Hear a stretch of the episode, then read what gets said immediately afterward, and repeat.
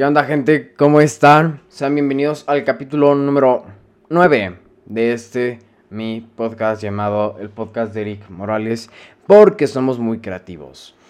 Bueno, eh, antes de empezar les quiero recordar que este es un podcast y que los miércoles sale un capítulo que es cualquier tema que sea de mi interés, ya sea idiomas, deporte, política, eh, no sé, algo que esté de moda, no importa, que sea mi opinión sobre algo la mayoría de las veces o cómo es que yo estoy haciendo algo. El miércoles que pasó eh, salió el capítulo de cómo estoy aprendiendo alemán. Si te interesa saber cómo estoy aprendiendo alemán, que te puede ayudar a aprender el idioma que tú quieres aprender, ya sea inglés, francés, italiano, portugués, español. Eh, ve a ver el video, puede ser que te ayude. Y eh, no sé por qué inicié con tanta energía. Creo que veo a muchos youtubers que hacen eso. Y a mí me gusta que empiecen con tanta energía. Así que vamos a empezar con el libro de esta semana. El libro de esta semana se llama The Compound Effect o el... ¿Cómo se dice en español? El efecto... Se me acaba de ir el término. El efecto compuesto, ahí está. Ya. Eh, ¿Qué significa esto? Solo, primero vamos a dar... Antes quiero aclarar que el video va a ser muy corto porque realmente el libro no tiene gran cosa. Voy a intentar de extenderlo lo más posible y de explicarlo lo mejor. Pero básicamente vamos a dar un, voy a dar un ejemplo en finanzas. El efecto compuesto, cuando hablamos de inversiones, normalmente se suele referir a que, digamos que yo meto mil pesos hoy, ¿no? Con un rendimiento del 10%. Esto quiere decir que al año, ah bueno, con un rendimiento del 10% a un plazo de un año, esto quiere decir que al, final de este año yo voy a tener 1100 pesos. Lo que quiere decir que...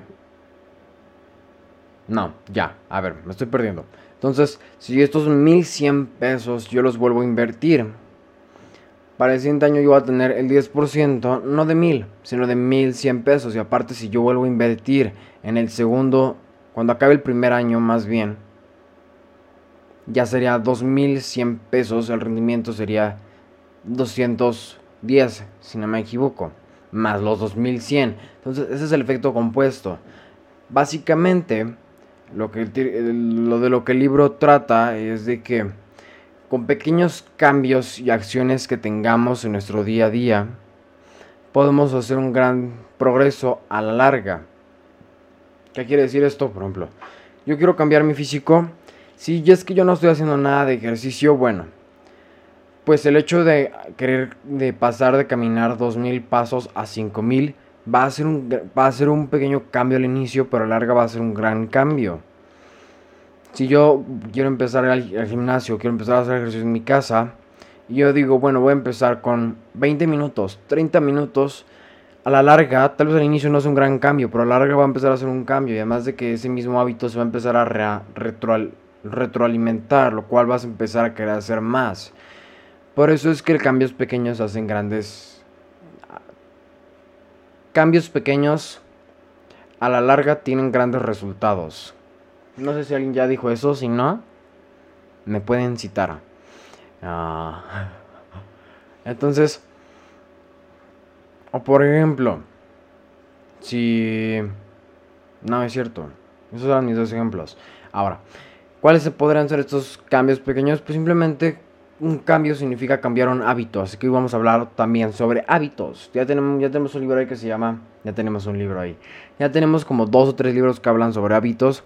Yo hice mi propio video sobre cómo hackear tus hábitos, así es como se llama, simplemente hablo sobre cómo cambiar tus hábitos y eh, voy a hablar un poco sobre lo que yo digo en ese libro, en ese video. Por ejemplo, si tú quieres comer mejor, no tengas comida chatarra o comida que sabes que a ti te cuesta no comer y que es alta en calorías. No tengas ese tipo de comidas en tu casa, sácalas, ¿ok? Al menos de que tengas una fuerza de voluntad muy fuerte y te quieras retar, va, déjalas. Pero si no, mejor regálaselas a alguien, alguien que necesite esas calorías, que le falte un poco de grasa en su cuerpo.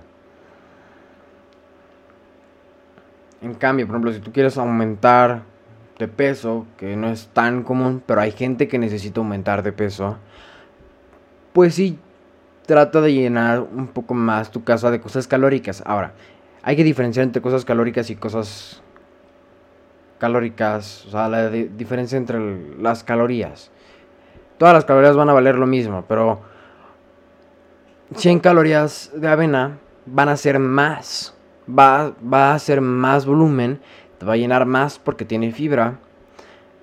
Que en cambio, 100 calorías de pizza o de masa o de pasta o de arroz, que realmente son calorías y carbohidratos que no te van a llenar, van a tener menos volumen y te vas a sentir menos satisfecho. Entonces, ese es el pequeño truco, ¿ok? Buscar comidas que te sacien. No sé por como que siempre me desvío. Pero bueno. Estábamos hablando sobre hábitos. Quiero leer. Ah, bueno, voy a poner mi libro. No tengo un libro aquí cerca. Vamos a agarrar mi Kindle. Ah, sí tengo un libro. Aquí está. Quiero leer. Bueno, en vez de poner mi control, que es este de aquí, control ya un poco viejito, pero sirve. En vez de poner este control cerca de mi cama, voy a poner este libro y así voy a empezar a leer. O pones los dos juntos y así cuando tú te acerques ya vas a decir, ok, puedo ver la tele, puedo ver Netflix, puedo ver Prime Video, puedo ver lo que sea que veas. O puedo leer y crear y seguir creando mi nuevo hábito. Así de sencillo también. Pueden poner una hora en específico. Esto ayuda mucho, ¿ok? Tú tienes que crear tu agenda diaria para que te dé tiempo de hacer los nuevos hábitos que quieres.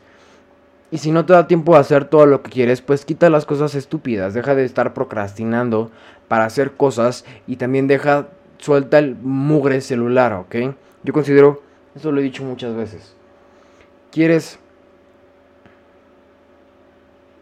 que es muy importante saber cómo realmente funcionan las redes sociales, cómo funciona el algoritmo, cómo crecer en redes sociales ya sea YouTube, ya sea Instagram, ya sea TikTok, ya sea Facebook, la, cual, la red social que tú quieras, tienes que aprender cómo funcionan, pero cuidar que no se genere una adicción a ellas o que no dejes de hacer cosas más importantes para tu desarrollo personal o para tu trabajo o para tu familia o para tus estudios por estar en redes sociales. Así de sencillo, gente. Creo que eso es todo lo que les puedo decir hoy cambios pequeños a la larga hacen un gran cambio. Así que empieza hoy, toma acción. Tal vez no trates de prepararte al 100 para hacer un cambio. El punto es tomar acción hoy y conforme el tiempo pase, vas a ir mejorando. ¿Ok? Yo sé que mis videos no son perfectos. Podrían mejorar mis, mi, podcast más bien. Se me queda el, el chip de que pues nuevamente que ya llevaba como 30 videos diciendo, no, 30 videos, no, como 15 videos diciendo que son videos que ya llevo, ¿qué, estaba, ¿qué estoy diciendo? Ah, ya, yo sé que, mis, que mi, los capítulos de mi podcast no son perfectos, pero considero que están en un 70-80% en el que realmente te pueden ayudar y te pueden atrapar si es que realmente buscas lo que yo te estoy diciendo aquí. Si no buscas esto, pues hay otros 100 videos que tal vez te dan la respuesta a lo que tú quieres. Pero si la respuesta te la estoy dando yo, lo más seguro es que te quedes.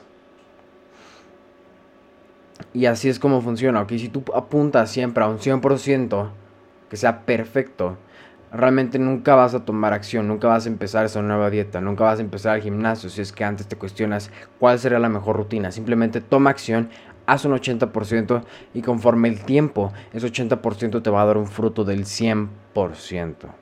¿Ok? Si, tomas un, si tú al inicio apuntas por un 100%, te vas a tardar un buen en iniciar y tal vez ni inicias al final de cuentas.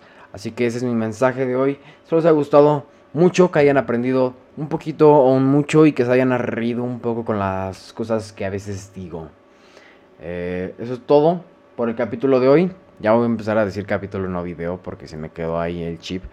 Pero sí, espero lo hayan disfrutado bastante y nos vemos la próxima.